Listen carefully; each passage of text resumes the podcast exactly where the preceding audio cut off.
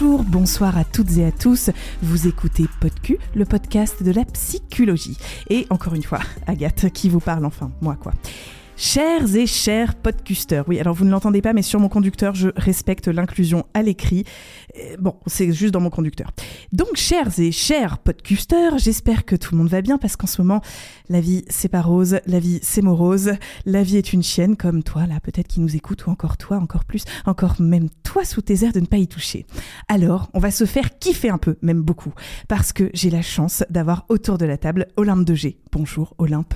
Bonjour, Comment ça va? Ça va super. Eh ben, bienvenue ici euh, dans ce qu'on appelle chez nous une cufession. Oui, on est très très jeu de mots. Donc bienvenue autour de cette cufession. Je suis super contente de te recevoir. Et pour toi, comment ça va la vie en ce moment, Olympe?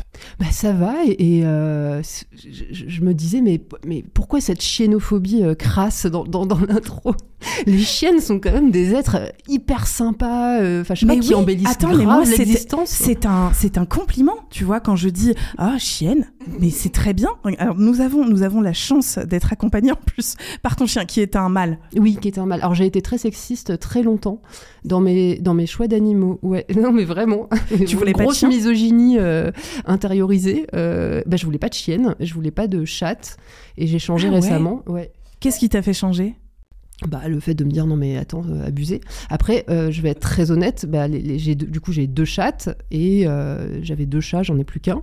Mais les chattes effectivement me font pas du tout de câlins quoi. Elles sont elles font leur vie, elles sont ultra Elles sont félines. Ouais. Et les, et les mâles, si. Bah ouais les mâles font. Alors je vais pas les essentialiser hein, mais, mais clairement j'ai un sou- Parce que moi, je trouve ça assez ingrat, un chat. Alors que, vraiment, un chien, une chienne, c'est là, quoi. Ouais, mais j'ai pas d'expérience avec les chiennes, mais je suis sûre que c'est euh, que c'est un petit bonheur. Donc euh, écoute, la vie est une chienne La avec moi en ce moment, chienne. donc ça va plutôt pas mal. Eh ben, formidable. Alors, Olympe, toi, tu as un parcours, euh, disons, assez dingue, ou au moins assez complet, très varié. Je, ne sais pas par où commencer. Tu es autrice et réalisatrice. Tu réalises donc des films à caractère pornographique. Tu as fait quatre courts-métrages, un long. Tes films sont engagés, féministes. Tu crées des podcasts. Tu es d'ailleurs une des créatrices de Vox avec euh, Léléo et, et Antoine Bertin, euh, qui sont des podcasts audio qui, je cite, sont des invitations au plaisir pour libido audiophile. Ovidie dit de toi, j'ai beaucoup aimé, qu'elle décide de poursuivre l'aventure ou d'arrêter. Olympe fait maintenant partie à jamais du panthéon des femmes de mauvaise vie qui croient ou qui ont cru à un better porn et qui ont écrit l'histoire d'un courant politique et artistique qui ne cesse d'évoluer. C'est beau, non? Ouais, Ça fait quoi? C'était c'était euh, c'est dans la préface, c'est ça C'est dans la mon livre? préface de ton livre. Euh, c'était un super beau cadeau qu'elle m'a fait d'écrire cette préface. J'étais euh, très honorée parce que bah, elle, elle est à peine euh, plus âgée que moi, Ovidie. Je pense qu'on a, je sais pas, mais je crois qu'on a 2-3 ans d'écart, pas plus. Et pour autant, moi, quand- enfin, je la lisais quand j'avais, je sais pas, 20, 22, 23 ans.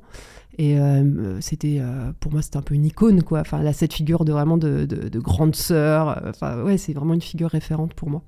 Donc, c'était, c'était génial qu'elle accepte de, faire cette, cette préface. Ça m'a beaucoup émue. Bah ouais, je comprends.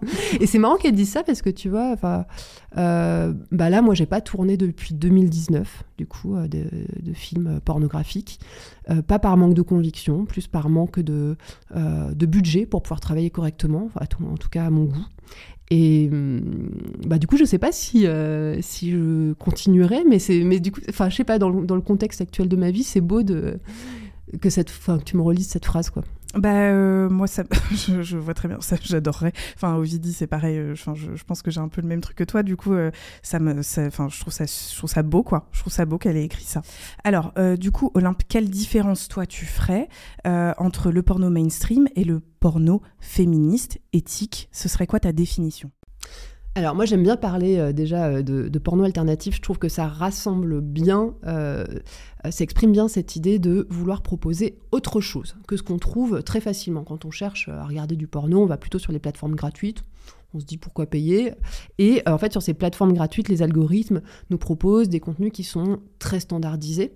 Alors les corps vont être standardisés, on va avoir surtout bah, des corps...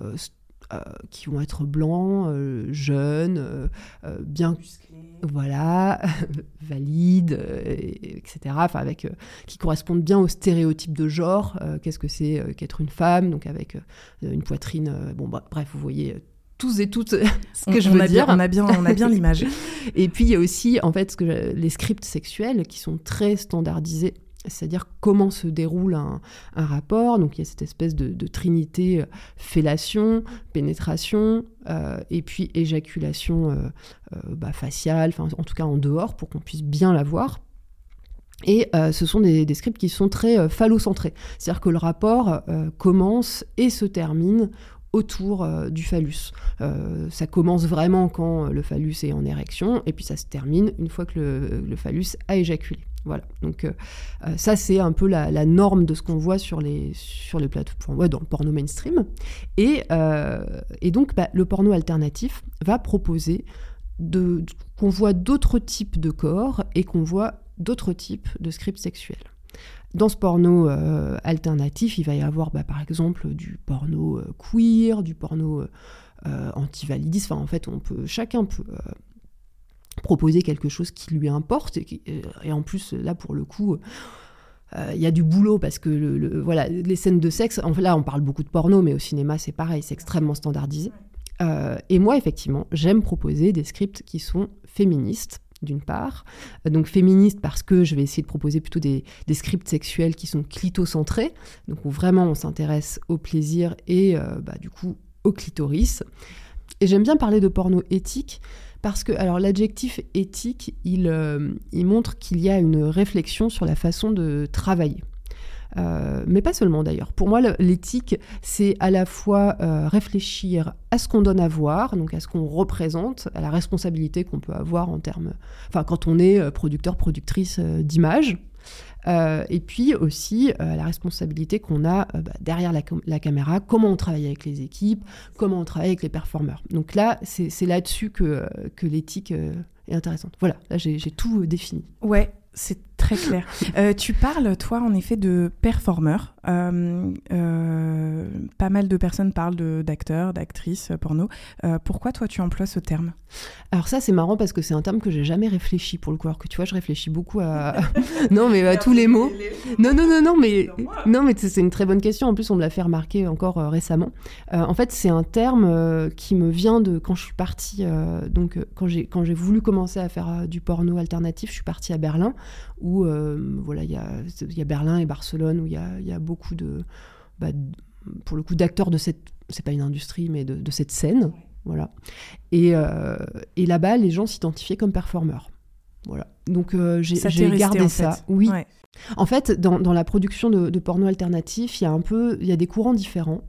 Et euh, il y en a un qui est assez présent, qui n'est pas celui euh, dans lequel je m'inscris, mais qui est vraiment en fait du, porno documentaire. Documentaire, c'est toi qui aimes bien les, les jeux de J'adore, merci. Documentaire, j'adore. Merci beaucoup, merci vraiment.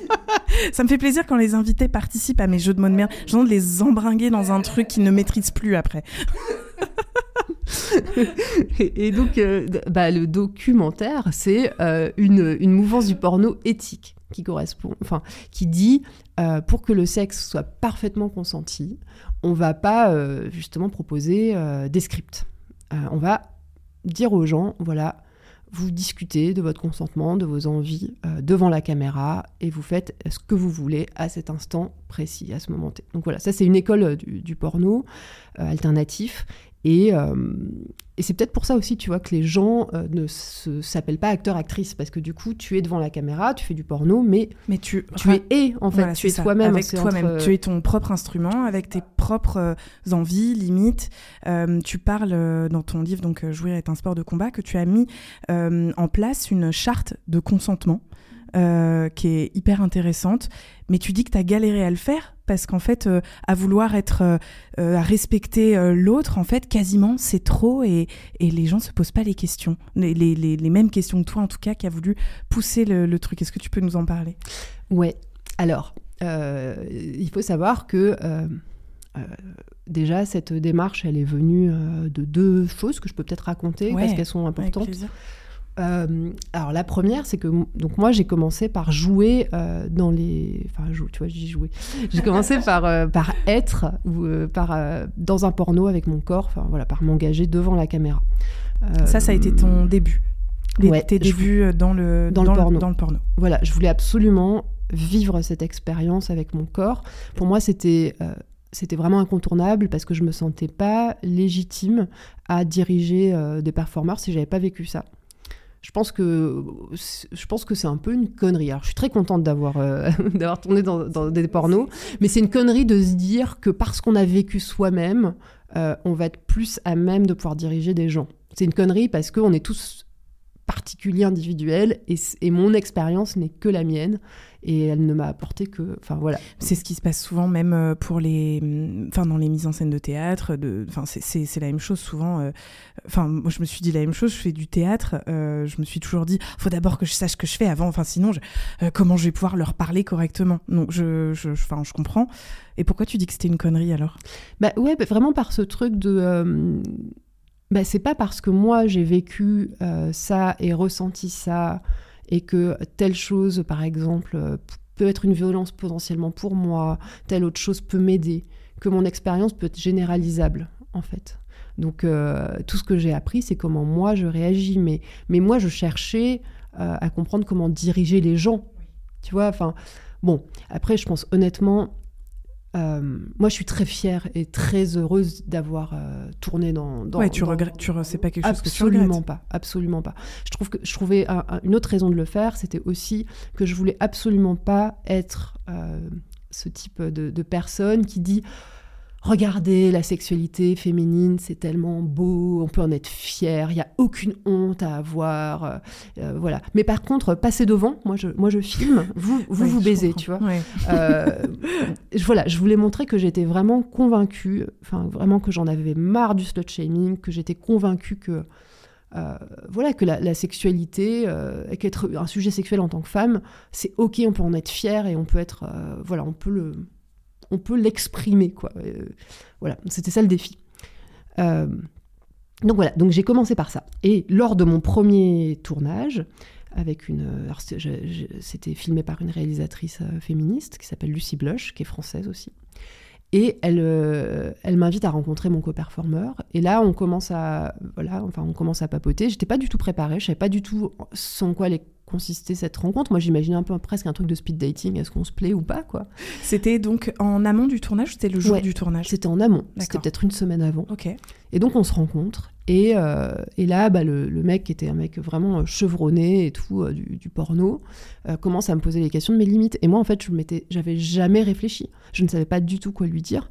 Et bah, du coup, je, je, lui ai dit plein de trucs. Je lui ai dit, mais des trucs qui sont vrais. J'ai les tibias sensibles. J'aime pas qu'on me mette la langue dans l'oreille. Enfin, et en ce fait, qui t'est venu à ouais, ce ce qui m'est venu. Et en fait, euh, lui était un peu. Euh, euh, enfin, il m'a fait un truc genre ah ouais, bah dis donc. ah genre t'en as des trucs beaucoup, quoi. Ouais. Merde, va falloir que je pense à vachement de trucs. donc le tibia c'est long, l'oreille c'est long, d'accord, ok. Donc en fait tout ça pour dire que c'était vraiment pas une conversation qui qui s'est déroulée euh, enfin ouais, qui, était satisfaisante parce que moi j'étais prise au dépourvu, j'aurais eu besoin de temps pour réfléchir. Lui euh, a aussi été pris au dépourvu par ma façon d'amener les choses et euh, je suis pas sûre qu'on en soit ressorti avec une meilleure compréhension. Quoi. Alors que ça partait quand même d'une bonne intention. Ah mais complètement, ouais. complètement. Ouais. Mais voilà, moi j'ai pas réussi en tant que débutante. Je, voilà, dans le, dans le, travail du sexe, je n'ai pas réussi à, voilà, à me saisir de, oui, mais ça doit être un peu intimidant aussi, surtout quand c'est ta première fois, quoi. Ah bah complètement. Et mm. puis, euh, puis vraiment, je trouve que c'est pas des questions qu'on se pose. Euh, enfin, en tout cas, à l'époque, en 2016, il n'y avait pas toutes ces conversations qu'on a aujourd'hui. Et euh, moi, j'étais arrivée, j'avais 32-33 ans, j'étais arrivée à cet âge-là sans me poser du tout ces questions-là. c'est venu, enfin, c'est vraiment le, le, milieu du porno alternatif qui m'a permis de réfléchir à quelles sont les situations dans ma vie intime, dans lesquelles je suis en train de me forcer, euh, lesquelles sont euh, les situations dont j'ai vraiment envie, qu'est-ce que je fais pour avoir l'air d'être un bon coup, qu'est-ce que je fais vraiment pour mon plaisir à moi. Ça a fait un énorme pont en fait entre ta, vie professionnelle et ta vie privée. ça a vraiment influé complètement de manière positive. Ouais, ça a eu un côté très thérapeutique. Ouais, ça a été thérapeutique à plein d'égards pour moi le, le porno. Euh, ça m'a aidé à. Moi, j'ai eu tout un, passif de, TCA, de troubles du comportement alimentaire quand j'étais jeune. Ça m'a aidé à, voir mon corps avec beaucoup plus de tendresse et beaucoup moins euh, d'exigence. Enfin, il y a quand même un ego boost quand on fait du porno qui est fort. Et, euh, Parce que tu t'es sentie désirable? Ouais, je me suis vue. Alors, je me suis sentie désirable, oui. Parce qu'effectivement, il y a un côté qui est un peu magnétique quand tu te mets à être le genre de meuf, tu sais, qui, qui revendique sa sexualité. Donc tu dégages ce truc-là le temps que tu le fais. Et, euh, et donc ça, c'est très bon narcissiquement. Mais surtout, euh, quand je me suis vue pour la première fois à l'image, euh, j'ai vraiment j'ai éprouvé beaucoup de tendresse pour moi. Voilà, je me suis dit que j'étais mignonne, mais tu sais, pas mignonne, genre physiquement, quoi. Genre attendrissante, enfin, que... et puis que j'avais l'air heureuse de faire ce que j'étais en train de faire. Et il y a eu un vrai truc de ouais, d'amour de, de moi-même, ouais. Même, euh, tu vois, l'image de fin de ce premier film, euh, j'ai un grand nez, et, euh, et c'est quelque chose qui m'a toujours posé problème. Pour te dire, en fait, dans ma famille, c'est un nez qui vient de mon père et ma sœur, là aussi, et tous les deux, ils l'ont fait refaire. Ah ouais, donc ouais, c'est un truc de famille. Je porte, tu vois, le, je suis la dernière porteuse de ce nez. Oui, mais si tu l'as pas fait refaire, c'est bien qu'il y a une, une raison. Écoute, je sais pas, mais ouais, enfin, c'était un peu le défi d'acceptation de, de, ce nez. Après, j'ai une relation avec des hauts et des bas avec lui, mais en tout cas, tu vois, le dernier plan du film, euh, je suis de profil, donc on voit mon nez et tout, je rigole, qui c'est vraiment un truc où je, voilà, qui met mon nez en valeur. Et donc même sous cet angle, qui est un angle qu'à la base je n'aime pas trop, euh, j'étais euh, voilà, j'étais en connivence avec moi-même. Je me disais ah, tu vois, j'avais envie un peu de me taper dans le dos. On l'a fait. Good for you, c'est cool. voilà. Alors, cet premier événement, deuxième événement, plus triste, enfin plus difficile. Euh, c'est que bah, quand j'ai après ce premier film, j'ai euh, ensuite réalisé mon premier, euh, mon premier porno et je jouais également dedans.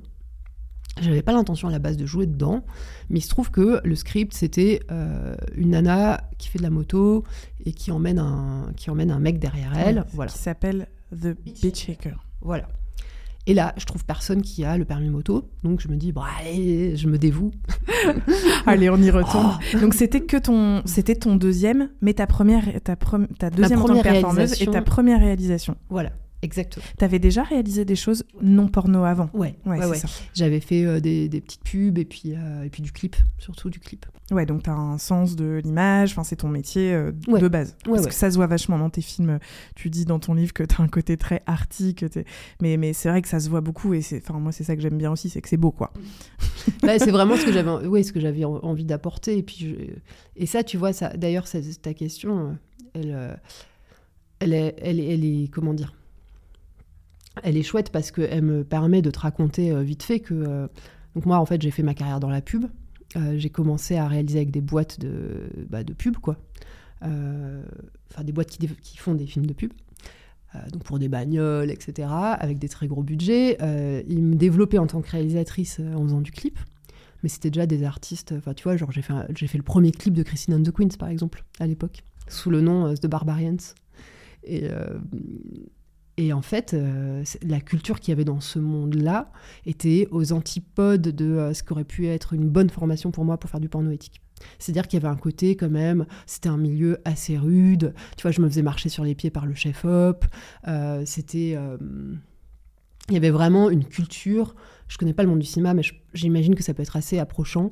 Il y avait une culture où ce qui compte, c'est le film, c'est le travail qu'on est en train de faire. Et en fait, si t'es pas au taquet, si t'es pas à donf sur le film, en fait, t'es es un saboteur ou une saboteuse, tu vois. Enfin, c'est faut être à, faut être à fond, sinon t'as pas ta place. dans la pub, ça va tellement, tout va très vite, c'est très condensé, donc. Euh, voilà, et puis tu vois des personnalités, euh, enfin je sais pas, il y avait un côté très, euh, tout ce qu'on peut imaginer de la pub des années 80, euh, avec, euh, enfin, tu vois, ouais, un peu de la coke qui traîne, enfin, des égaux, des machins. Bref, donc moi, je, moi, je me suis éduquée euh, au film, quoi, dans cette ambiance-là. Donc évidemment, ma personnalité contrebalancée, puisque je suis quand même quelqu'un d'assez doux. Mais voilà, il y avait ce truc de hey, on est là pour faire un film, enfin voilà, on est à fond, on est ensemble, on y va quoi. Euh, et, donc, quand je réalise mon donc ce, premier court métrage porno, en fait, euh, moi j'ai l'impression que tout se passe bien ce jour-là. C'était compliqué, hein. on s'était levé à 3h du mat, il fallait qu'on fasse tout en une journée, hein, comme on fait pour un clip. Et en fait, j'ai appris un an après, quand j'ai recontacté le performeur qui a tourné avec moi, que euh, bah, lui, il avait mal vécu le tournage. Il avait mal vécu. Il me dit même, je me suis sentie en danger à un moment. Alors, euh, il parlait euh, pas d'un moment de cul, hein, il parlait d'un moment, enfin, mais c'est pas, pas moins grave. Euh, il parlait d'un moment où il était derrière moi sur la moto, on traversait Berlin. il était resté à poil. enfin, Toi, tu conduisais Moi, je conduisais, tout à fait. Et, et en fait, il m'avait dit en amont du film qu'il voulait que cette scène elle soit tournée dans un contexte où il n'y aurait pas trop de voitures, pas trop de passants. Et en fait, juste pour ça, on s'était levé à 3h du mat. Mais en fait, voilà, on avait pris vachement de retard. Sur le moment, on fait bon, ça va, est-ce que t'es ok, on y va, ouais, ouais. Et euh, en fait, on a pris plein de décisions à l'arrache. Et en fait, au final, il, il, a passé une heure sur la moto à poil au milieu d'un embouteillage. Et j'étais dans ce truc encore à l'époque, en 2016, de me dire, bah, s'il me dit pas qu'il y a un problème, c'est que ça va, on continue, euh, allez quoi. Et j'avais pas du tout non plus conscientisé le fait que j'étais dans une position de pouvoir, le fait tout ça était vraiment. Oui, c'est ton film, tu réalises. Ah ouais, non, mais pour moi j'étais une, j'étais une femme. ouais, non, mais oui. Mais, mais, mais tu vois, c'est, fou hein, parce que moi j'avais pas du tout, euh, je voyais pas ça comme ça. Je me voyais femme débutante dans le porno avec un tout petit budget. Le performeur avec qui je bossais, c'était un, un, un performeur chevronné. Euh, en plus, on avait une relation intime à côté. Pour moi, je n'avais pas du tout vu ça comme un facteur euh, justement de risque, alors que c'en est un. J'avais plutôt interprété ça comme, euh, bah ouais, on a une relation de confiance, il me dira. Donc en fait, j'avais vraiment tout faux, quoi. Euh, et, ça n'a pas raté. Euh, il m'a dit donc un an après qu'il avait un très très mauvais souvenir de, notre tournage, qu'il était en... et ça a mis voilà un an à sortir. Hein. Et euh, pourquoi un an? Est-ce que vous ne vous êtes plus vu à ce moment-là ou c'était le temps que lui processe dans sa tête En fait, un peu des deux. C'est-à-dire qu'on est resté. En fait, on a bien travaillé ensemble pour toute la post-production, donc le montage, etc. Le film est sorti, donc tout là, on était encore en contact. Après, nos rapports se sont distendus. Et, euh, et, en fait, il me l'a dit quand je l'ai recontacté pour lui proposer un nouveau projet. Il m'a dit, je pensais que tu avais compris. Euh, et il m'a dit même un truc, euh, il m'a dit, je pensais que tu avais compris à l'époque du montage quand tu as vu ma gueule sur les, sur les rushs. Je dis, ah, mais trop pas. Enfin, pour moi, ta gueule, elle avait pas... Enfin, je... Voilà. comme quoi l'interprétation... ouais. Et, et c'est là que... Et là, mais là, du coup, c'est sorti d'un coup avec beaucoup de colère, etc. Et donc, euh, je, lui ai demandé pardon, j'ai mis euh, la prod euh, en copie pour qu'ils soient informés, etc. Pour que ce soit pris en compte. Mais, je me suis sentie évidemment extrêmement mal. et, donc, voilà, lorsque j'ai fait le, long métrage, je me suis dit, il n'y a, pas, moyen que ça, se reproduise. Et.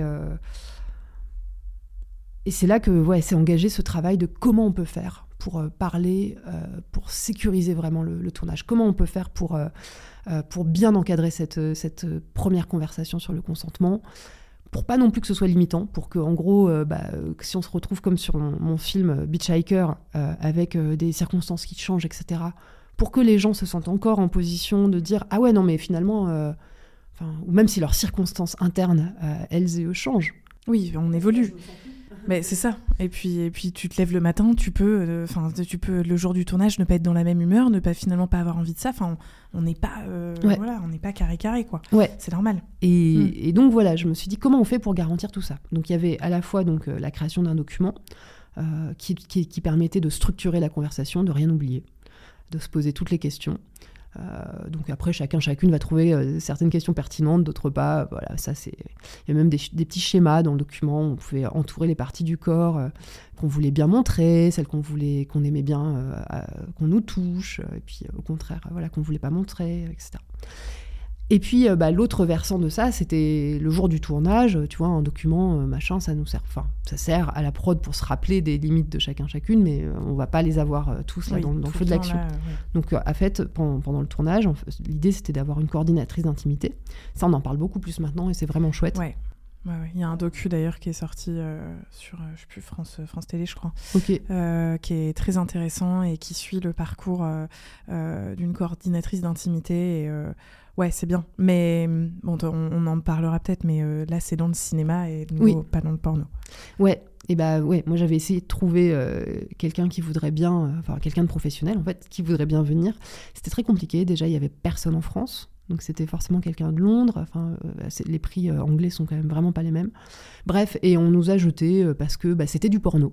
Et que la coordination d'intimité, les écoles, elles forment vraiment en fait justement. ce qu'on m'a dit, c'est que l'idée, c'est que les organes génitaux n'entrent pas en contact. Donc on a tout un tas de, enfin on a des prothèses, des machins justement pour éviter que ça arrive. Donc en fait, euh, on voit pas très bien ce qu'on peut apporter à un film porno. Ce qui était ce qui est, con. Ce qui est aberrant, parce que ce serait l'endroit où il y en aurait le plus besoin. Enfin, ça me paraît fou. Je pense en fait surtout que, que, c'est, enfin, que les gens ont flippé.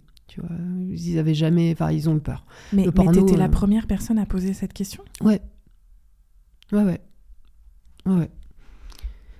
Ouais, ouais, parce que le porno, en fait, euh, féministe euh, à l'époque, je sais pas où ils en sont maintenant, je pense que ça a bien évolué, mais euh, se contenter, entre guillemets, de, de, ces conversations comme moi, ce que je t'ai raconté, tu vois, ces, premières conversations, ces rencontres avec les performeurs.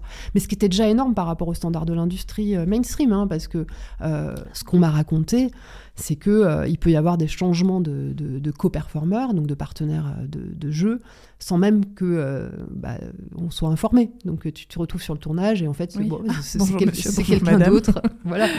Et, et c'est une pratique courante. Donc déjà le porno féministe faisait beaucoup. Hein. Je, je, franchement je je crache pas du tout sur les, grands pas qui ont, été faits, mais voilà. C'est, de toute façon, les réflexions sur le consentement, c'est un, un, sillage. On, met tous, enfin, on fait tous, euh, on profite des avancées des uns pour mettre un petit pas en plus, un petit pas en plus. Donc voilà, moi, c'était mon petit pas à moi euh, à l'époque de me dire, ok, coordination d'intimité dans le porno, ça peut être. Euh, sûrement qu'il y avait d'autres personnes dans le monde qui y pensaient, hein, mais c'était mon petit pas à moi de me dire, ce serait vachement bien. Et du coup, c'est Léléo qui, qui s'y est collé. qui a donc co-créé avec toi Vox. Ouais, tout à fait. Et euh, mais du coup, on s'est complètement formé sur le tas, tu vois. Ouais, c'est ça. Euh, c'était, mais c'était, mais je trouve que franchement, elle, elle, a, elle a super bien fait. Son, son rôle, du coup, c'était d'être. Euh, en fait, elle n'avait pas un rôle de chorégraphie des scènes intimes comme des coordinatrices d'intimité peuvent le, peuvent le faire. Mhm. en revanche, elle était vraiment la personne neutre, bienveillante, qui ne représente pas le pouvoir de la prod et à qui les, performeurs peuvent se confier s'il y a quelque chose qui ne va pas. Et limite faire des retours anonymes s'ils se sentent pas de dire euh, il y a ça qui me dérange. Euh, Lélé, elle pouvait venir me voir et me dire euh, ah il y a quelqu'un qui trouve que voilà ça c'est un peu relou, est-ce que c'est possible? Ouais. Donc voilà. Mais le, la passerelle se fait en fait. Ouais. Et sans trop exposer les performeurs. Et donc ça c'était pour moi je trouve que c'était crucial. Et en plus ça, ça m'allégeait d'un truc considérable qui était que en fait euh, bah, la position de réalisatrice, ça demande, enfin, c'est déjà surstimulant pour le cerveau parce qu'il faut tellement penser à des trucs. Ce qui fait qu'en fait, tes antennes empathiques, qui, bon, euh, déjà au quotidien peuvent être fluctuantes. Hein, bien euh, Il y a des moments où on est plus empathique que d'autres.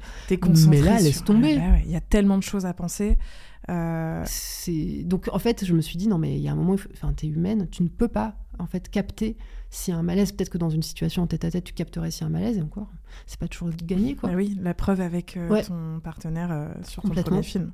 Et, donc là, au sein d'une équipe, avec tous les trucs auxquels il faut penser, ça peut pas reposer sur mes épaules. Je peux pas, je, m'en sens pas capable. Donc, une personne à temps plein. Voilà.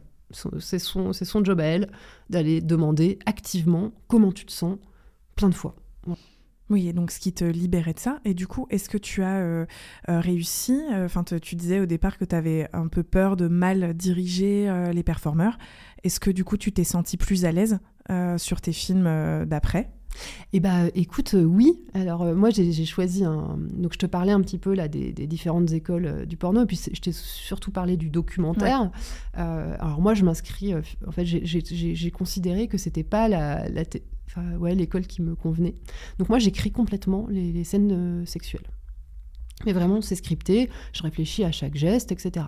Donc, euh, bah, du coup, la façon de travailler, c'est que je propose un, script au performeur, et puis on se réunit et on en parle, et évidemment, je modifie. Euh, Chacun dit oui, non, ça, oui, ça, je le vois bien. Mais je propose vraiment un, script, et si on n'a pas besoin d'orgasme, bah, on tourne pas jusqu'à l'orgasme, quoi. C'est coupé, enfin, voilà. Euh, ce qui peut paraître évident, mais qui n'est pas forcément. donc, non, mais c'est vrai, oui. donc, euh, donc moi, je travaille comme ça. Je trouve ça plus safe, plus sécurisant, parce que euh, bah, on sait exactement à quoi s'attendre. Voilà. Mais, euh, mais je sais que tout le monde n'est pas d'accord euh, avec, cette, avec cette proposition. Donc voilà, une fois que moi j'ai, que j'ai posé le script, que euh, on, on, en a parlé une fois, deux fois, trois fois avant, évidemment il y a toujours la latitude pour dire en fait je le sens pas et dans ce cas-là redéclencher une conversation le jour J, hein, c'est pas c'est pas la question. Mais en tout cas il y a, y a, quelque chose qui est qui est posé. Et moi ça m'a permis de bien réfléchir aux intentions de jeu que je souhaite. Et là, du coup, je retombe dans quelque chose de très classique et que je connais plus, qui est la direction.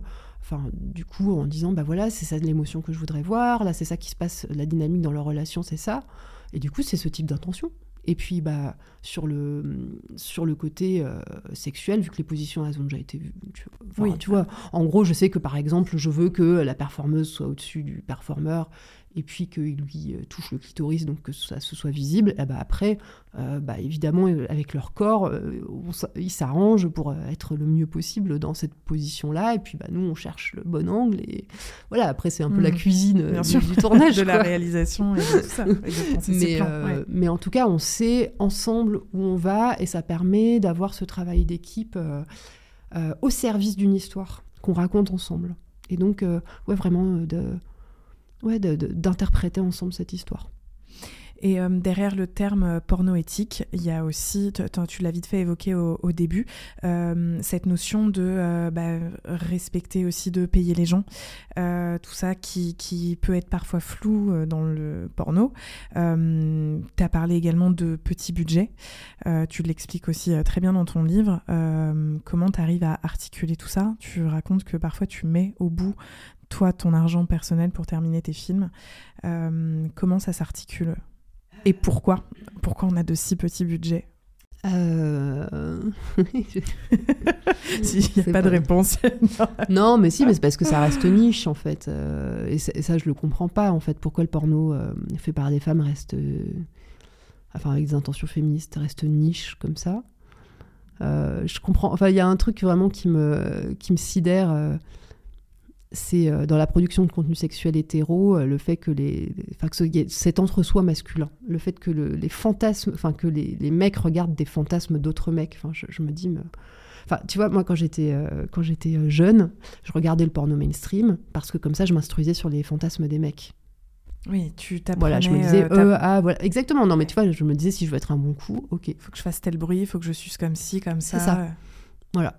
Et, et je comprends pas que les mecs s'intéressent pas à, tu vois, à notre version du truc, quoi.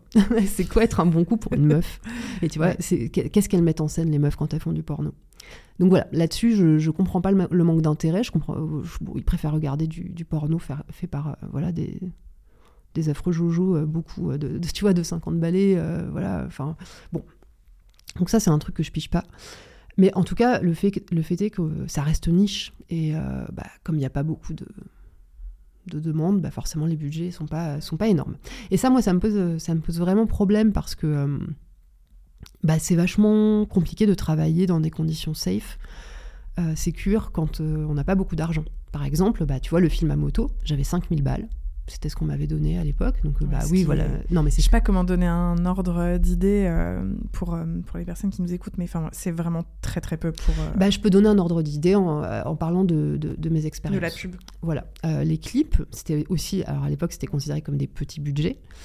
On travaillait avec 24 000 euros pour produire 3 minutes de film sur euh, une journée de tournage. Ce qui est déjà pas euh, fou. C'est vraiment pas fou du tout. Et, euh, et là, 5000 euros pour une journée de tournage, c'est... Donc en fait, la conséquence, je, je, donne un exemple très concret, c'est qu'en fait, on a tourné, donc tu as le choix entre tourner en gros chez toi, il faut trouver un endroit, euh, tu vois. Mais moi, je louais, enfin même je sous-louais. Donc, euh, est-ce que vraiment euh, la, pote qui me sous-louait son truc avait très envie que ça se retrouve, voilà, dans un porno, tu vois, c'est pas évident. C'est délicat, ouais. J'avais pas très envie de poser la question. donc bon, bref. Et donc, on s'est retrouvé à tourner dans une friche industrielle à la sortie de Berlin. Et, et c'était magnifique. Enfin, c'était, c'était, c'est très beau, c'est très berlinois comme décor. Euh, n'empêche que c'est aussi un truc que euh, le performeur euh, m'a reproché par la suite en disant je me suis pas senti safe. voilà, ah, il y avait de par le lieu de tournage. Ouais, aussi de par le lieu, et je peux comprendre honnêtement. Donc donc ouais, ne pas avoir d'argent, euh, c'est compliqué. C'est, c'est, ça, ça- ça- enfin, ouais, c'est, c'est, c'est- c'est juste plus une option. Et tu vois, depuis que j'ai décidé de plus euh, mettre d'argent, je tourne plus. Ouais, c'est ça. c'est la conséquence, elle est directe. Et tu vois, alors, euh, quand j'ai quand j'ai fait mon long métrage, j'avais une belle une belle euh, une belle participation de Canal qui, produisait le film, euh, qui avait mis 50 000 balles. Donc ça, c'est le budget max que tu pourras avoir en France pour faire un long métrage. Donc dans 50 000 balles, Mais c'est un long métrage. ouais, c'est un long métrage. Non mais c'est ouf. Et, et dedans, t'es censé avoir 5 scènes de sexe. Donc c'est 10 000 balles la scène. ça, c'est tu vois, contractuel. Ouais. Ouais. Donc c'est 10 000 balles par scène. Donc euh, allez, on va dire, tu vois, du coup c'est le double de euh, ce que j'avais euh, lors de mon premier tournage. Mais, ma- mais en fait, il a fallu que j'aille chercher tellement plus de, de thunes, tu vois. Enfin, j'ai fait, j'ai fait des, un financement participatif. Enfin, tu vois, je, vendais des t-shirts sur Instagram. Enfin, c'est, c'est, épuisant. Et, et malgré tout, il y avait quand même des gens qui travaillaient bénévolement sur le tournage, euh, qui faisaient, qui sont venus faire la, la, la bouffe bénévolement, euh, faire Ouais, la qui t'ont régie. filé un coup de main, euh, quoi. Ouais. Et c'est- j'en ai marre. c'est pas Non, cool. mais non, mais bien tu sûr. vois, c'est. Non, puis arriver à un- un- une certaine. C'est ok au début, tu fais tes armes et tout, mais euh, je veux dire, euh, t'es professionnel, euh, t'es- c'est ton- c'était ton cinquième film, enfin, il y a un moment, euh, stop. quoi. exactement, exactement. Je me suis dit, là, soit ça déclenche un, un truc où je vais pouvoir euh, un peu monter une marche euh, et accéder à des budgets qui vont me permettre de travailler confortablement et de pas euh, me sentir. Là, pardon, je parle que de moi, mais de pas me sentir dans mes petits souliers face à tous les gens qui donnent toute leur énergie bénévolement. Enfin, tu vois, moi, je, enfin, j'étais pas. euh, c'est- difficile. Mais tu vois, j'étais pas en harmonie avec ça, Ouais. quoi. C'est- C'est parce qu'après Canal, il exploite le, le- le film. Tu vois, c'est pas. Enfin bon, bref. Euh, donc euh, ouais, je me suis dit, j'attends. Normalement, ça, ça devrait me permettre d'arriver à des budgets. Et puis bon, bah il y a eu le Covid, il y a eu plein de trucs, puis même peut-être juste, peut-être juste le, ça a pas marché, quoi. Tu vois. Et j'ai fait bon bah marre, Peut-être stop.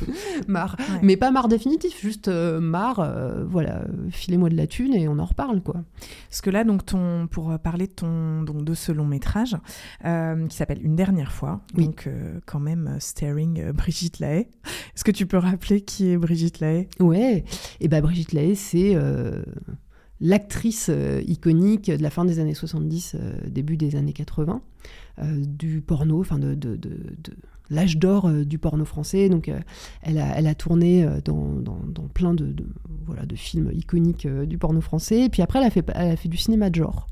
assez longtemps et puis là elle, elle, est toujours c'est toujours une personnalité publique qui est très d'ailleurs très aimée des femmes de sa génération. euh, et, euh, et maintenant, elle a, elle a une émission quotidienne euh, à la radio Oui. où elle parle de sexualité, euh, un peu. Enfin, elle, elle parle avec les auditeurs, les auditrices qui l'appellent, etc. Voilà. Et euh, donc, dans ton film, euh, elle prend les, les traits de Salomé, Ouais. euh, qui a 69 ans. Et t'as vraiment. euh, donc, l'histoire, c'est qu'elle a décidé de programmer sa mort. Et donc, la dernière fois où elle ferait l'amour. Et pour ça, elle fait un casting de. Pas, De, De prétendants, De prétendants, ouais. prétendants, oui, voilà, c'est ça. Et euh, donc, tu as vraiment fait un choix de parler euh, d'âge et de sexe, des choses qui sont très invisibilisées. Euh, comment ça t'est venu cette idée? Alors, euh, bah, l'idée, elle, elle vient pas de moi, et c'est pas, c'est pas très romantique, on va dire. Euh, donc, c'est moi qui suis allée euh, démarcher Canal, en leur disant, regardez, voilà, j'ai, j'ai fait quatre courts-métrages porno, j'aimerais bien tourner un long, est-ce que vous me produiriez? Et euh, là, le producteur euh, regarde, et puis euh, regarde mes courts-métrages, il me fait, ah, c'est quand même hyper arty, euh, je suis pas sûre que ça aille trop avec notre... Voilà, les gens qui regardent le, le X sur Canal, je suis pas sûre que ce soit, ça qui leur plaise. J'ai ok très bien, moi j'étais dans la pub avant, il y a pas de souci, dis-moi ce qui plaît et puis je vais Je vais m'adapte. m'adapter. Ouais, je vais m'adapter. Fais-moi un brief. Ouais. Parce que je sais que je peux enfin je- voilà, je sais que je peux tordre le, le brief quoi. Je, je- je- c'est bon voilà, c'est l'école de la pub. Et donc il me dit bah écoute, euh, ce qui ce qui fonctionne bien euh, chez nous c'est euh, genre euh, mémé à une grosse chatte poilue, euh, enfin des trucs avec des, des femmes âgées. Mais il me sort que des titres, enfin, tu vois, pas possible, quoi. La grosse touffe grise, tu vois, enfin, non, mais c'était que des trucs comme ça. Et j'étais là, mais. Ah, j'adore. quelle inventivité donc, euh, donc là, ok. Donc, déjà, j'étais très amusée que ce soit ça qui, qui fonctionne à fond. Et euh, en plus, je me suis dit, mais c'est ouf parce que tu as pensé à plein de. Comment dire Tu t'intéresses toujours à la, à la représentation tu vois, des corps dans le porno. Et l'âge, c'était pas du tout un truc euh, auquel j'avais pensé. pensé. Il me dit, ok, défi relevé. Et donc je dis, écoute, voilà, très bien. Je vais, ça va pas être euh, Mémé aime les grosses bites, hein, le, le nom du film, mais euh, on va partir de, je vais partir Je te de le dis ça. comme je le pense. Et Il ne s'agira pas de touffe grise. et donc, euh, et voilà, c'est c'est comme ça que c'est venu. Et, et ça m'a fait vachement de bien de travailler sur ce film parce que, bah, à l'époque, euh, en 2019, donc j'avais ouais, 37 ans. Et euh, bon, je commençais à avoir une petite peur de. J'avais une, une mèche grise sur le devant. euh, je commençais à avoir une petite peur euh, moi-même de vieillir. Et travailler sur ce film, ça a été hyper thérapeutique. Enfin, finalement, tous les projets. Je dois avoir vachement de trucs à régler parce que chaque projet que j'entame, je suis là, putain, j'ai résolu grave de trucs. Mais comme tout, En tout cas. comme tout artiste, Oui. globalement. Ouais, mais- Faut bien parler de ce qui t'anime. En tout cas, là, ça m'a fait vachement de bien. J'ai lu plein. En fait, il y a plein de femmes qui, qui s'expriment sur euh, le fait de vieillir. Simone de Beauvoir, la première, enfin pas la première euh, dans le temps, mais, mais, euh, mais typiquement, elle a fait un gros bouquin qui s'appelle La vieillesse, qui voilà. Et non, mais j'ai lu, j'espère que Perla Servan-Schreiber, Sophie Fontanelle, enfin bon, bref. Et, et en fait, à les lire, euh, je me suis rendu compte que la vie sexuelle d'une femme qui a plus de 60 ans était hyper proche de la mienne. En fait, enfin, que ça En, allait en quoi? Et ben, en fait, euh, dans le fait que déjà ta libido, elle fluctue pas mal, que tu peux avoir des longues phases où c'est pas le sexe, c'est pas ta préoccupation principale dans la vie, puis des moments où ça revient. Ça, c'est exactement ce que je vis depuis pas mal de temps, depuis peut-être 30 ans, euh, enfin mes 30 ans. Euh, aussi le fait que euh, bah, tu mouilles plus autant qu'avant, mais c'est pas grave parce que euh, bah, tu achètes du lubrifiant. Donc ça, j'étais là, ok, ça c'est bon. Euh, Ça, problème de moins à régler. ça, ouais. que pour stimuler euh, ta libido quand elle est pas trop au rendez-vous, faut pas hésiter à, tu vois, acheter des sextoys, euh, etc., à se réserver des moments, enfin à planifier un petit peu. Enfin, en fait, tous ces trucs auxquels moi j'étais déjà confrontée parce que, bah, il ouais, voilà, il y avait des moments où vraiment le cul c'était pas mon, vraiment pas ma préoccupation principale, quoi. Et Je pense qu'il y a beaucoup de personnes dans ce cas-là. hein. Ah mais à fond. Mm. Je pense qu'on on en parle de plus en plus. Mais, Ouais. euh, mais et, et je me suis dit ah bah en fait, euh, voilà, euh, même combat qu'une femme qui a, qui a 65 ans en fait ma vie. Et, et euh, c'était pas genre ah bah du coup je déprime en me disant que j'ai une vie, une vie sexuelle de mémé. C'était plutôt ah bah cool, ça va, enfin ça va être, je vais juste avoir plus de cheveux gris quoi. Et peut-être une touffe grise, pardon. mais en fait, mais en fait, ça va vachement ressembler à ce que je vis maintenant, donc il n'y a pas de quoi avoir peur. Et, euh, et puis après, c'est vrai que le fait de travailler avec Brigitte Lahaye, qui est quand même sublime. euh, C'est vrai qu'elle est sublime. C'est vrai. Alors, on ne vieillira pas toutes de cette Non. manière. Mais elle est sublime. bah, il y avait quand même un côté. euh, enfin, je voyais l'effet qu'elle faisait aussi euh, aux, aux hommes. Elle est très. Alors, c'est pas un effet forcément. Enfin, j'en sais rien, je suis pas dans leur tête, tu vois, mais je dirais. C'est pas forcément un effet euh, érotique, mais en fait, elle, elle en impose. Elle a un côté quand même qui est très. Elle a un charisme. Et, euh, et, avoir un charisme à poil, c'est pas donné à tout le monde. Mais elle, a un charisme de ouf à poil. Et donc, euh, et donc je sais pas, il y avait un truc, euh, voilà, très. qui, qui, donnait envie, quoi. En parlant des acteurs, enfin des performeurs plutôt, dans tes films, en fait, tu l'as un peu dit tout à l'heure, mais ils, ils ont pas l'air de jouer, en fait. On dirait juste qu'ils sont et qu'ils font, comme dans la vie. Est-ce que toi, euh, enfin, quelle, est, quelle est ta part là-dedans? Comment tu arrives à avoir ce résultat? Alors, sur l'expression euh, du sexe, enfin, vraiment, sur, tu veux dire sur vraiment le, le, le jeu pendant le cul, Ouais, en fait? ouais. Euh, J'aurais du mal à, à- à te répondre. Je sais que il y a des gens avec qui je vais être très directive, plutôt les mecs en fait d'ailleurs. D'accord. Parce que, euh, alors pour une raison qui est toute simple, qui est que euh, dans la vie comme, euh, bah, du coup, alors attends, je vais, je, je, vais pas commencer par ça. En fait, comme on réfléchit peu à comment on représente le sexe, que ce soit au cinéma ou, ou dans le porno, et là je parle de cinéma parce que tu vois, sur une dernière fois, mon long métrage, il y a aussi des acteurs de théâtre et de cinéma qui ont des rôles soft, c'est-à-dire érotiques, mais dans lesquels on voit pas leur partie génitale mais malgré tout qui jouent euh, des scènes de sexe, des scènes intimes. Et donc dans ces deux mondes, euh, on réfléchit quand même assez peu à ce qu'on bah, à ce qu'on donne à voir. Ce qui fait que tu te retrouves avec des stéréotypes de genre, avec euh, bah, des mecs qui font très peu de bruit, par exemple, qui verbalisent très peu leurs désirs, qui sont beaucoup dans le contrôle, etc. Et moi, ça, c'était un truc que je trouvais fort dommage. Et donc là, je me retrouvais à être très, euh, alors directif, pas au sens autoritaire du tout, mais à donner vraiment des indications en donnant de Mais ma vas-y, personne. crie Oui. Bon, Enfin, vas-y Lélé est là. euh, tu peux le. non mais c'est marrant que tu dis ça parce qu'on a fait une table ronde justement autour du porno et euh, je m'amuse souvent à, à faire des petits euh, mash-up de, euh, de représentation dans les séries, dans les, fi- dans les films et tout. Et je le dis, j'ai galéré à trouver, euh, en effet, dans des films classiques, enfin où là t'entends les filles avoir des orgasmes, il n'y a pas de souci, mais les hommes, il y en a pas, ils ne sont pas représentés. euh, T'as vite fait des, des râles, Mm. mais mais mais t'as pas euh, comme dans la vie quoi. Ouais. C'est fou.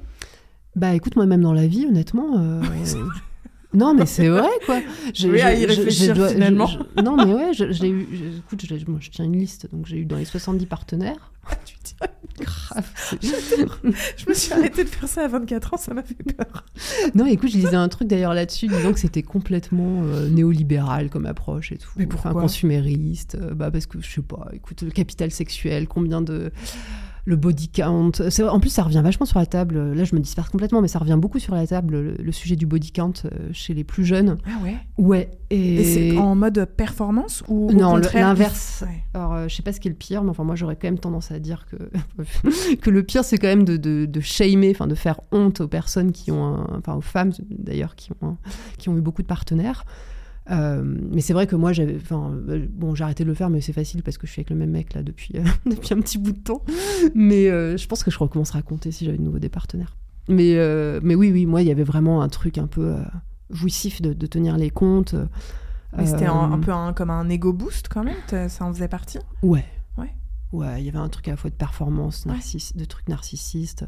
Enfin, ouais, j'ai grandi euh, en étant euh, au collège et au lycée vraiment pas la meuf populaire et, et désirable. Et je il y a eu une espèce de revanche à la con, tu vois, de la, de la meuf euh, que personne ne voulait trop. euh, Enfin, j'écoute Et ça. paf ouais, non, je- Ah, Vengeance et, voilà, j'étais hyper contente d'arriver à 69. Enfin bon, c'était. euh, Non, mais c'était un peu con. Et je pense que tu vois, en plus, il y a aussi une stratégie euh, d'adaptation au fait que quand tu es célibataire et que tu dates beaucoup, comme moi, ça a été mon. De façon, même un peu compulsive, comme ça, comme ça a été mon cas à certains moments, tu as tellement euh, de- de- de- d'histoires de, merde, des rencontres. pas ouf, t'y vas quand même, histoire de, tu vois, enfin, et tu passes tellement des moments au lit pas dingue, Ouais, que finalement tu te connais pas, t'as pas de... Ouais, ou enfin, même tu tombes sur des cons, euh, puis tu te dis, ouais, on sait- enfin, je sais pas, tu fais un peu de l'acharnement thérapeutique, ouais, c'est jamais. jamais, ça se trouve, c'est un coup de ouf, euh, ça se trouve, il est. il Bon, est- ça part pas bien, mais Ouais, j'y vais mais- quand même. non, mais hein. c'est ça, Une espèce d'hygiène également. Et puis, ouais, de, ouais, de réassurance de l'ego, ah, c'est bon, je plais, Mm. machin. Que euh, finalement, le fait de le mettre en, en mots et en chiffres, euh, bah, eh, ouais, aide un peu à digérer tout ça. Donc, bon, il y avait un peu de tout ça. Euh, et pourquoi je te racontais ça? Qu'est-ce qu'on... Mais oui, on s'est, on s'est beaucoup... euh, Oui, je te parlais de, de, des, des, des performeurs qui avaient pas du tout l'air de jouer. Ouais, pardon. Ouais. Donc Non, non, sur ces t'en prie. 70 partenaires, moi j'en ai eu aucun qui m'a fait des sons euh, de dingue, tu vois. Et donc, euh, quand je me retrouvais avec les, les acteurs, donc que ce soit des, des comédiens de théâtre ou des, des performeurs de porno, même tendance à pas faire, enfin voilà, à très peu vocaliser. Et donc là, je donnais vraiment de ma personne. En fait, on se faisait des sessions où euh, vraiment, bah, je coachais et je montrais en fait ce que j'attendais, quoi. Euh, Voilà, même si je suis pas actrice, tu vois, bah voilà, je, je dis bah voilà, respire comme ça et puis tu peux, tu peux faire, mm, ça c'est sexy. Moi j'aime bien quand les mecs ils font, mm, tu vois. Là, je montrais, des- je donnais des exemples précis. Parce qu'en fait, tu vois, quand les, les, mecs ils se retrouvent à, jouer un orgasme, peut-être pas les performeurs porno, mais du moins les comédiens. Euh, comme ils ont rarement eu à le faire, il y a un truc un peu vulnérable où ils peuvent, euh, comme ils- la plupart du temps en plus, ils n'ont pas entendu beaucoup d'orgasmes masculins, oui. ils ont que même, tu vois. Il y a pas, donc, il y a un truc y a un pas peu, de euh, référence, entre guillemets. euh, C'est ça. ouais. Et donc, en fait, tout ce qui. C'est un peu vulnérabilisant et un peu intime parce que tout ce qu'ils peuvent proposer, c'est un peu ce qu'ils sont eux. Enfin, je sais pas, tu vois, j'ai. Alors là, c'est moi qui extrapole à fond. J'ai jamais eu de conversation avec mes comédiens là-dessus. Mais je ressens quand même qu'il y a. C'est un moment de. Bah, d'intimité, quoi, qui peut être un peu vulnérable, etc. Et en même Donc, temps, qui doit euh, être vachement intéressant pour toi à capter euh, derrière l'image. Moi, j'aime pas quand les gens sont gênés. Donc, Ah. j'ai tendance. non, mais c'est. non, mais c'est vrai. Et Vraiment, j'ai un, refus de ça. J'ai un refus de. euh, Je, je vais pas chercher euh, l'émotion authentique. Je préfère vraiment montrer, en fait, je fais, ok, euh, voilà, moi, moi, ce que je te propose, tu peux essayer de faire des trucs dans cette direction-là, qu'on reste vraiment, en fait, dans le truc euh, pro, euh, dans le jeu, euh, tu vois. Donc voilà, ça, c'est avec les mecs. Et puis, bah, sinon, euh, bah, par exemple, Brigitte, pour donner un autre exemple, euh, elle faisait tout toute seule, tu vois, elle arrivait, elle proposait des trucs euh, de dingue, et j'étais là, ok, Bon, bah c'est bon. ok. La professionnelle. Donc, Ouais, ouais, ça convenait à, tout, à ce, à ce dont, enfin, ce que t'imaginais aussi. Bah là, je me laissais Mm. surprendre. Il y a Mm. aussi parfois un travail de lâcher prise, Mm. que parfois je peux regretter d'ailleurs. Parce que après, je me dis, ah bah merde, j'aurais dû un peu plus diriger, j'ai voulu, tu vois, trop, trop laisser, puis je regrette un petit peu. Euh, mais ouais, il y a- il peut, ouais, il peut y avoir un peu de tout. C'est quoi qui t'intéresse le plus de montrer à l'écran que le spectateur ait accès à voir? Alors, je dirais de façon générale, il y a un truc qui compte pour moi, et qui était la raison pour laquelle j'ai voulu faire un long métrage, c'était que les gens euh, puissent sortir un peu de la logique euh, des algorithmes, euh, des recherches très ciblées sur tout ce qui est scène de sexe. Où en fait, quand on va sur, un, sur un- une plateforme de porno, on va ouais, se dire bah, je veux voir tel type de corps en train de faire tel type de truc. Moi, ce que j'aime, c'est que, euh, enfin, ce que j'ai aimé, moi, dans mon expérience de, consommatrice de porno, c'est être surprise. Euh, découvrir des choses que je ne connaissais pas, découvrir que euh, je trouvais ça intéressant, ou que je trouvais ça excitant, que je trouvais ça émouvant. Mais j'aime proposer des surprises. Enfin, que, que les gens puissent découvrir des choses. Et, euh, et d'autre part, euh, bah alors, d'un- strict point de vue d'éducation sexuelle pour adultes, euh, très pédagogique, je trouve que c'est important de montrer des pratiques qui font du bien aux vulves. On n'en voit pas assez. Donc ça, vraiment, je mets un point d'honneur à, montrer voilà, de ce qui des pratiques bah, sans pénétration, de la stimulation externe. Bah, en plus, c'est plus euh, visuel quand même pour le, pour le, pour le film. Donc, Ça tombe de- bien. Ouais.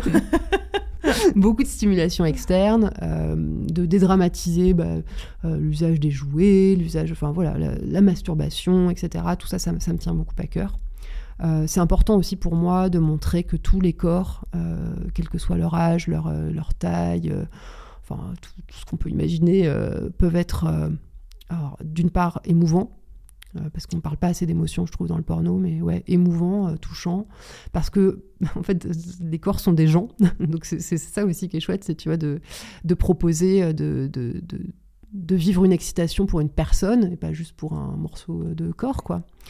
Euh, et puis, euh, bah oui, de, de montrer qu'ils peuvent être aussi euh, désirables, excitants, alors que c'est pas ceux qu'on met le plus en avant, Ouais, tu c'est vois, ça. dans, dans les imageries euh, mainstream, Pas quoi. ceux qu'on voit, quoi. Tu es encore, toi, consommatrice de porno? Tu regardes? Non, du tout. Non, t'as arrêté. Ça me fait plus rien. Je- Donc en fait, je j'ai plus du tout une consommation, euh, on va dire, de, de stimulation masturbatoire ou érotique. Euh, j'ai plus la curiosité intellectuelle non plus. Que ce soit mainstream ou éthique Non, rien. Rien du tout. Rien du tout. En fait, ça a commencé, ce manque de curiosité, parce que, euh, en fait, quand j'ai commencé à écrire du porno, je voulais vraiment que ça parte de moi-même. euh, et que ça. que je me disais, tu ne peux que proposer quelque chose qui t'a manqué à toi, viscéralement. Enfin, je voulais que ce soit très sincère. Et euh, tu vois, il y a un peu. et tant mieux si ça plaît, tant pis si ça plaît pas, tu vois. Et donc, je voulais vraiment être centrée sur moi-même. Et contrairement à la pub, où tu vois, j'ai toujours euh, fait pour telle cible. euh, t'es tu obligé vois. de te conformer dans quelque chose qu'on te demande. Là, le porno, j'ai jamais écrit pour les gens, enfin, ou filmé, ou je pensais pas je m'adresser aux femmes, euh, tu vois. J'étais, bah, moi, qu'est-ce qui me parlerait? Moi, qu'est-ce, moi, moi, qu'est-ce que j'ai envie de voir? Je vais faire un truc pour moi, tant qu'à faire de mettre de la thune et de l'argent, enfin, de la Oui, thune et oui, du temps. clair. Bah oui, et tu, tu l'expliques aussi dans ton livre, euh, de, de proposer, euh, toi, dans une sexualité vanille, de proposer autre chose par rapport à ça. Donc vanille, je, je rappelle, c'est une sexualité plutôt... Ou conventionnel, on peut- on peut Conventionnelle, lâcher, on peut le, le Ouais. mot.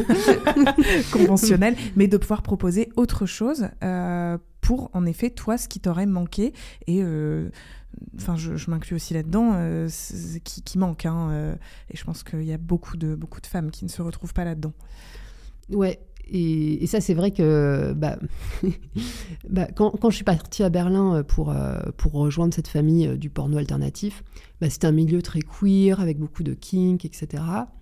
Et euh, bah, moi, j'étais euh, ouais, hétéro-vanille au milieu de tout ça. C'était toi finalement qui étais. ouais, non, mais, complètement. la meuf qui travaille dans la pub. Non, mais j'étais complètement du coup décalée par rapport à ce milieu euh, où les gens sont travailleurs, travailleuses du sexe à plein temps.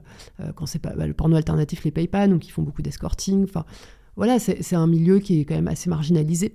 Euh, alors que moi, en fait, c'est pas du tout mon, histoire ni mon présent. Euh. Et ils t'ont accueilli euh, là-dedans ou c'était bizarre? Ça a été ambivalent. Il y a eu un, un vrai accueil un temps et j'étais, c'était extrêmement formateur pour moi. J'ai appris tellement en huit mois, mais c'était génial.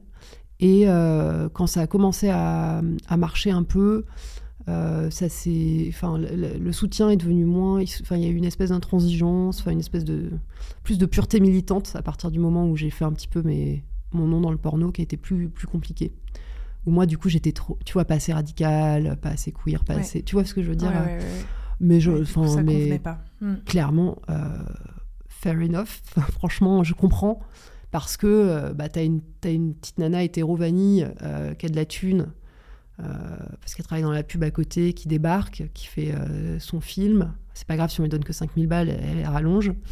Et tu vois, et elle se fait un nom direct, alors que tu as une, as une communauté qui est engagée depuis 20 euh, ans dans la prévention, dans l'éducation sexuelle, qui fait aussi du porno alternatif avec trois bouts de ficelle, hyper créatif, et qui, eux, émergent pas. Donc, honnêtement, normal, quoi, cette, cette, cette animosité, on va dire, qui arrive à un moment. Normal. Et puis moi, j'étais très peu éduquée aussi. Je connaissais pas les milieux activistes.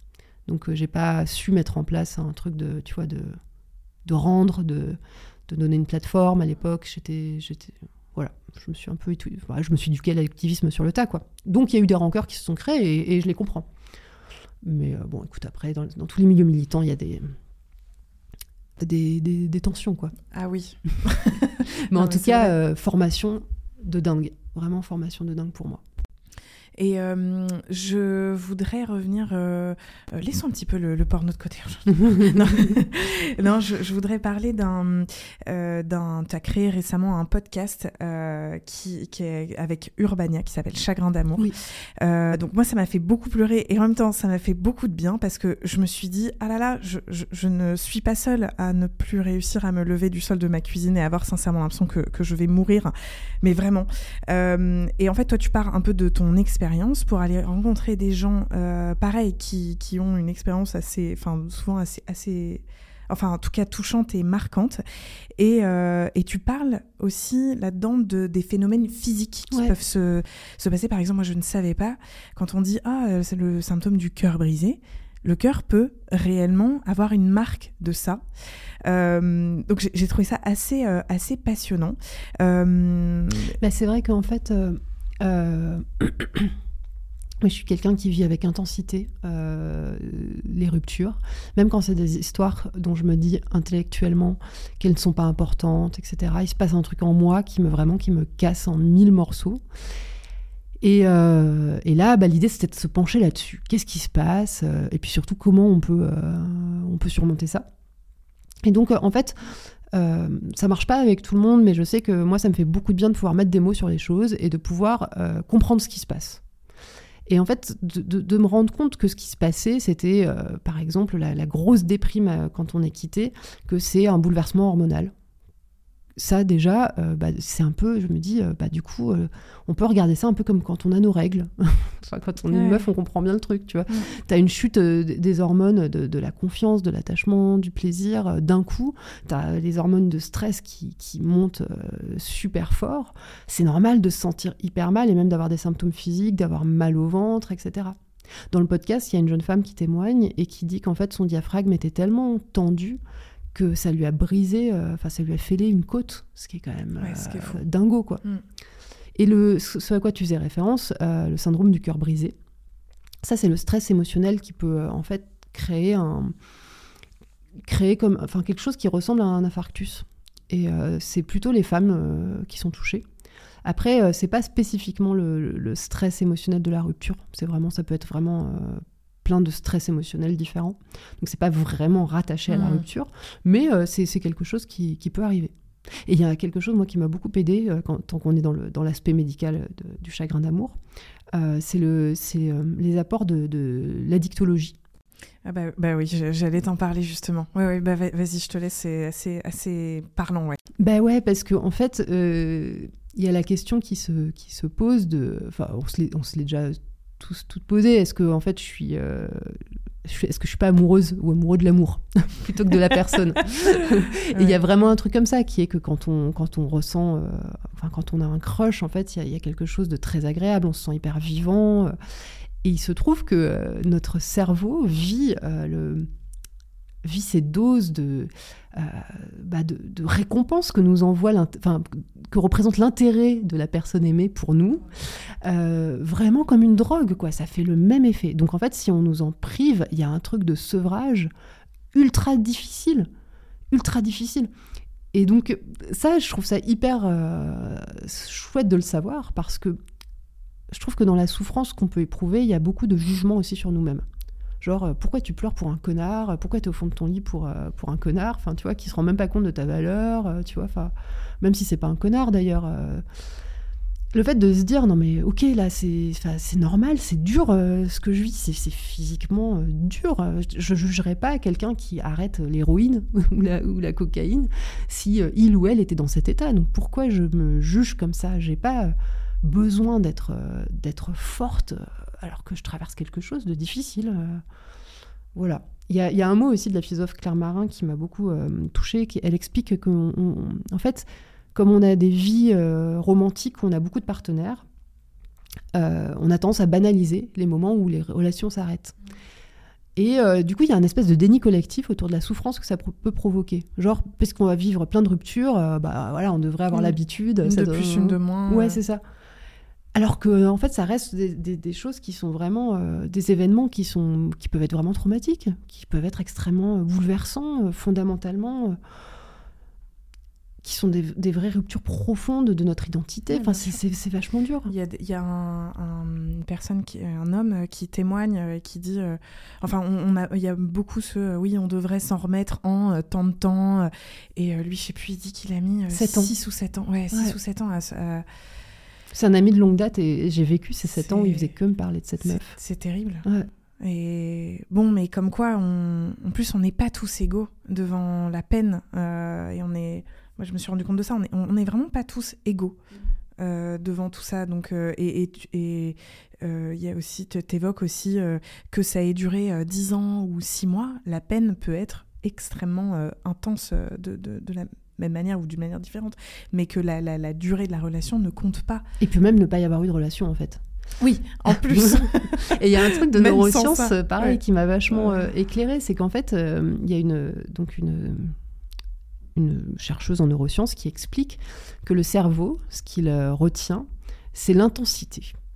et qu'elle soit positive ou négative. Mais en fait, si on vit quelque chose d'intense et que ça s'arrête, euh, le contre-coup va être intense. Donc en fait, l'intensité, ça peut être juste nous, l'intensité de, nos sentiments, euh, enfin de, la projection qu'on a faite.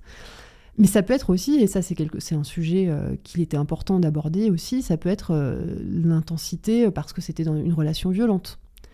Par exemple, alors moi c'est un sujet qui me touche de près parce que bah, ma, maman a vécu pendant 30 ans avec un homme qui était violent avec elle. C'est ce que tu expliques dans le, dans le podcast. Ouais. Et, et quand elle a enfin réussi à le quitter, euh, une culpabilité énorme a surgi de euh, mais pourquoi j'ai pas réussi plus tôt? Et en fait, c'est extrêmement compliqué. Alors, je pense que c'est pas aussi simple que là ce que j'explique avec les neurosciences. Il y a beaucoup de choses qui, qui rentre en ligne de compte. Dans le cas de ma mère, il y avait aussi des violences économiques, etc. Mais, mais, mais en tout cas, le fait de, de, de, vivre des choses intensément euh, négatives font que le moment où tu essaies de te séparer, ma mère a essayé un grand nombre de fois de se séparer de cet homme, euh, tu vis une expérience là aussi extrêmement négative. Et donc tu te dis, bon, bah, vu que c'est limite pire, je vais y retourner. Enfin, ou alors c'est que bah, je l'aime, ou c'est que c'est qu'on a une relation forte, ou que. Alors qu'en fait, tu es juste en train de process, enfin, de digérer toute, toute la violence que, te- que tu vis euh, Ah, dans les- euh, voilà, ouais, dans, dans le cadre de cette relation. dans les relations à violence, euh, que ce soit physique ou psychologique, ou, ou les deux, les personnes victimes, je sais plus, font. Enfin, la moyenne est incroyable, genre trois ou quatre allers- allers-retours avant de, de partir définitivement. Enfin, mais la moyenne est hyper élevée, c'est assez flippant, Mm. mais ouais, c'est pas très encourageant. C'est un peu Non, mais une fois qu'on le sait, euh, on l'identifie. Ouais. Et euh, voilà, on sait, on sait ce qu'il est en train de se passer. Et je trouve que c'est, enfin, que c'est déjà une sacrée, un sacré outil. Alors, à ce, à ce sujet, tu sors euh, très bientôt. euh, ou c'est, non, oui, c'est, bientôt hein, que tu sors euh, le, la, la- attends, le kit de secours pour cœur brisé. Est-ce que tu peux nous, nous en parler un petit peu J'aurais dû le prendre. Je suis, je suis débile, je l'ai pas Ah, pris. C'est pas grave. je- alors, écoute, ça, c'est- un outil que j'ai développé avec deux amis. Euh, donc Grégory Pouy, qui est la personne en fait à qui tu faisais euh, référence, qui, témoigne dans le podcast, qui est mon ami de longue Oui. date, et qui effectivement a mis 7 ans à se remettre d'une d'une rupture. Donc, il connaît bien son sujet. Oh que oui, oh que oui. Et euh, son ami euh, Jean-Noël Chintreuil, qui est coach, euh, et que j'ai rencontré pour, euh, voilà, pour lancer ce kit. L'idée, c'était de, de proposer un, bah, un objet euh, physique qui puisse... c'est, sous, quelle forme? Ah oui, pardon. Ah mais- c'est un... coffret. Et euh, dedans, il y a 100 cartes avec euh, 100 ressources. Donc, euh, euh, on, a, on a réparti ça en fonction de différents besoins qu'on peut avoir quand on est un peu au fond du rack de sa rupture. On s'est dit on peut avoir besoin de comprendre ce qui nous arrive. Ça, par exemple, on en parle depuis tout à l'heure. Moi, c'est un truc hyper important qui m'aide beaucoup. On peut avoir besoin d'agir. Euh, de se dire ok là je, je me bouge les fesses. On peut avoir besoin de réfléchir d'être plus dans l'introspection. Enfin voilà on a, on a délimité euh, cinq besoins comme ça. Et en fait à chaque fois donc on propose euh, des ressources sourcées euh, c'est bizarre à dire ça. Mais des ressources tu vois qui s'appuient sur des études euh, bah, tu vois d'en comprendre. On a beaucoup de, neurosciences de sociaux de philo. Dans agir on propose des exercices de relaxation notamment de sophrologie. Donc à chaque fois c'est des choses qui sont assez fiables et euh, tu vois, c'est pas, euh, c'est pas genre euh, une phrase de citation, euh, genre. euh, qui te ouais, dit, exactement, c'est pas du, c'est pas du fortune voyez la vie du bon côté. Ah oui, merci, j'y avais pas pensé. Très, très formidable. Exactement.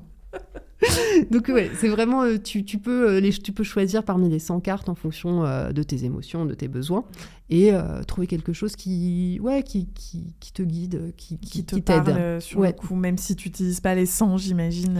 Pas tout pas, pas en une journée Mm. quoi mais Non. euh, Non, mais écoute, en fait, ça vient vraiment, c'est comme le podcast, ça vient en fait du constat que quand tu dans la mouise, quand tu au fond de ton truc, c'est difficile de trouver des contenus de qualité pour t'accompagner. Euh, moi, vraiment, j'ai fait la recherche et euh, je tombais soit sur des articles de magazines féminins, soit sur. Il y a tout un business de la rupture en ligne euh, avec du coaching pour retrouver ton ex. Et honnêtement, quand tu es au fond, mais grave, quand t'es au fond- moi, quand je suis au fond du rack, enfin, franchement, je suis tentée. Moi, je suis tentée par tous les trucs les plus merdiques quand je suis au fond du rack. Je suis tentée euh, par aller voir une voyante, par jeter un sort, payer un marabout. Enfin, en fait, moi, je suis prête à tout. Non, mais vraiment. Mais oui, parce que t'en peux plus. Mais ouais, parce que tu et parce que tu te dis non, mais en fait là je souffre trop. euh, en fait le seul le seul moyen de plus souffrir c'est que l'autre revienne. Je suis prête à tout pour qu'il revienne quoi. Et euh, voilà, je me disais si tu trouves une, une ressource qualitative qui te permet de t'accompagner dans ce moment-là, bah, tu vas peut-être moins aller euh, donner ta thune euh, à des marabouts. euh, enfin, il faut bien qu'ils vivent ces gens. Après, euh, après, il y a des gens que ça aide beaucoup. Hein, euh, où- mais oui, c'est ce que raconte, Euh, euh, c'est ce que raconte mon ami justement hein, dans sûr. le podcast, que lui, Ouais, en fait, ouais, c'est toutes ces ça. démarches-là euh, ont été importantes pour lui. Mais euh, ouais, moi, moi dans mon, au moment où je suis allée voir euh, des voyantes, euh, moi j'étais allée voir une voyante qui m'a dit ouais il va revenir, t'inquiète et tout. Ça me suffisait pas. Je me suis dit ok, c'est genre la meuf un Mais peu quand? scientifique. Non, mais quand? Déjà, déjà, il y avait pas la temporalité, n'était pas assez précise pour moi. Et puis je me suis dit non non mais attends, il faut que je, faut que je, vais- je, je croise mes sources. J'allais voir un deuxième voyant. Et là ça s'était vraiment pas bien passé. Il était, enfin tu vois, normalement tu as toute cette première étape où euh, tu sais, enfin en fait il te dit des trucs sur ton passé et t'es là ouais ouais ok je peux lui faire confiance sur le futur. Et là tous les trucs sur le passé t'es à côté de la plaque. euh. Donc du coup bon bref je allée voir une troisième personne. Non mais ça représentait trop d'argent à chaque fois tu lâchais. Non mais c'était non mais ouais C'est super cher. c'était abusé. Ouais, oui. C'était vraiment abusé. Et puis Ouais. euh, voilà bon. Bon, c'est sûr qu'à chaque fois, si tu vas en voir trois, forcément, à chaque consultation, c'est beaucoup. Eh ben, euh, merci beaucoup, euh, Olympe. Ah si, j'ai une dernière question. Euh, pourquoi tu... Donc, c'est un pseudo, Olympe de G. Ouais. Est-ce que tu peux nous expliquer la provenance? Bah écoute, sache que déjà, euh, j'aurais aimé euh, utiliser mon vrai nom. Mais qu'à l'époque, donc j'étais dans la pub et je travaillais pour Apple, qui est une, euh, une marque euh, bah, américaine, donc assez puritaine. Donc c'est pour ça que je me suis mise derrière un, que je me suis cachée derrière un pseudo. Euh, vraiment, j'aurais, tu vois, enfin, tu vois, je disais, euh, j'étais contente d'engager mon corps et tout. J'aurais voulu engager mon nom aussi. Bon voilà, maintenant je, je- je reste avec ce, avec ce pseudo que j'aime bien. Euh, mais tu vois, j'ai même fait une, une démarche pour essayer de- d'adopter euh, 2G comme euh, nom de famille. Bon, j'ai pas eu le cours. Ouais, ouais, j'ai commencé, j'ai même fait un, tu vois, un- comment dire, tu déposes une annonce au journal officiel, machin. Après, il y avait des frais d'avocat, donc j'ai mis un peu un stop. Mais euh, et puis après, et puis en plus, j'ai appris que ça ferait de la peine à mon père, donc je me suis dit bon. Bon. Mais euh, Une autre fois dans une autre vie. Ouais. mais, euh, mais donc Olympe de G, écoute, donc à l'époque j'étais à Berlin et, et je lisais cette BD, je crois, sur Olympe de Gouges, euh, qui est une des premières euh, féministes françaises qui s'est battue. Alors elle était, c'est marrant parce que tu vois, à l'époque, elle était déjà au 18e, elle était intersectionnelle déjà parce qu'elle se, elle se battait donc contre le divorce comme oppression des femmes, mais aussi contre l'esclavage. Euh, donc elle, elle était cons- consciente de plusieurs Mhm. oppressions. C'était une femme qui écrivait des pièces de théâtre, qui a, euh, qui, qui a dit assez euh, fameusement, euh, alors je n'ai pas la citation exacte, mais en gros, si une femme a le droit de monter sur l'échafaud, elle a aussi le droit de monter à la tribune. Et en fait, et malheureusement, elle a fini avec la tête tranchée. Euh, mais voilà, ça venait de là, Olympe de G, et puis c'était un, un jeu de mots, bah, tu vois, assez douteux, euh, sur le point G. Pour le- bah. Voilà. Euh, donc c'était Olympe de G, et puis je mettais toujours un point après le G, voilà. Et là, j'ai changé ré- récemment parce que bah, j'ai rencontré pas mal de, de personnes assez âgées, des, plutôt des vieux mecs, dans le cadre de mon, de mon podcast Le Serment d'Augusta, qui est encore autre chose. Et tout le monde m'appelle Olympe de Gouges. Maintenant que je suis à Paris, etc. Les gens connaissent Olympe de Gouges, donc les gens m'appellent Olympe de Gouges. Je me suis dit, non, mais attendez, je vais pas, je vais pas la Non, déposséder de la pauvre, c'est pas c'est pas cool. Et puis je n'ai pas envie de finir avec la tête coupée. Il y a ça aussi. On Donc je me suis dit, je vais l'écrire maintenant G, E, accent circonflexe, pour que ce soit très clair comment ça se prononce. Ça marche pas, les vieux continuent de m'appeler Ah Olympe oui. de Gouges. Bon. Chacun voilà. sa génération. Mais déjà, ça veut dire que les gens connaissent Olympe de Gouges. Ouais, mais Parce qu'elle a quand même été invisibilisée euh, c'est vrai. euh, très. Enfin, j'ai l'impression que c'est assez nouveau qu'on parle, reparle d'elle. C'est vrai, t'as Ouais. raison. Mais parce qu'il y a eu tout un mouvement pour la faire entrer au Panthéon et tout, non? Oui, C'est il me ça, hein semble. Il me semble. il me semble. Donc, euh, ouais. Non, mais il y a eu pas mal de podcasts justement euh, voilà, sur euh, tout le travail qu'elle a fait, Mm. qui a été complètement oublié Ouais. et qui est revenu. donc c'était c'était chouette. Et ben très belle, très bel hommage. Donc merci infiniment, Olympe. C'était Merci. super cool de te recevoir. Merci encore d'avoir accepté notre invitation. Alors donc je recommande ton livre Jouir est un sport de combat qui est passionnant. Donc qui est, tu, où tu as vraiment expliqué comment tu fabriques ce long métrage et toutes tes pensées. Et tu reviens sur ton passé. Enfin bon, c'est c'est super. Euh, commandons donc euh, ton kit de survie pour les cœurs brisés. Écoutez également ce podcast euh, Chagrin d'amour. Et quant à nous, auditeurs, auditrices, retrouvons-nous sur Instagram, podcu.podcast, également sur YouTube, où oui, vous pourrez voir nos têtes sur cette interview filmée. Doit-on regretter? Peut-être, peut-être pas, je, ne sais pas. On verra, ça se trouve, je couperai au montage. Merci pour votre soutien. Partagez Podcu, abonnez-vous. Et si vous voulez nous raconter également vos histoires de cul, n'hésitez pas, écrivez-nous sur contact pod du 6 q.fr. Je vous embrasse de loin, de très loin. Et c'était Podcu, le podcast de la psychologie.